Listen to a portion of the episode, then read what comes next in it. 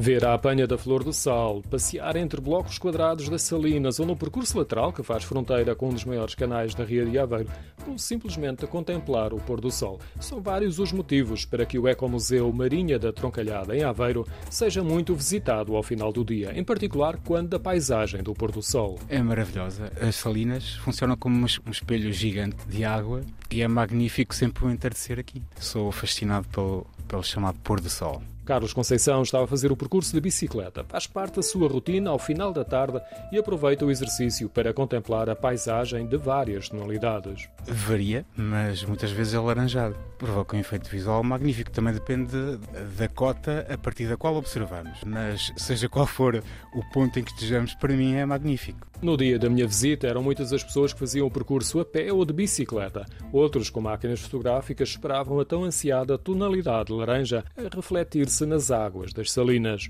O Ecomuseu é ao ar livre, podemos caminhar entre os canteiros e, se tivermos sorte, observar alguém na produção artesanal de sal. A área é grande e no outro extremo há um miradouro. São muitas as aves que fazem das salinas um santuário. O espaço fica próximo do centro turístico de Aveiro e o percurso pedestre tem início no cais do Canal das Pirâmides.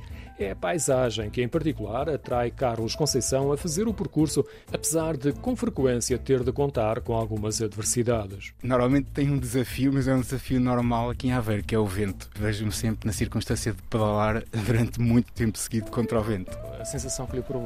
É magnífico. Faz bem à alma, faz bem à mente e faz bem ao corpo. É descontrair? Sim, sim, sim, é descontraído. E aliás, esse é um dos propósitos que me leva a fazê-lo.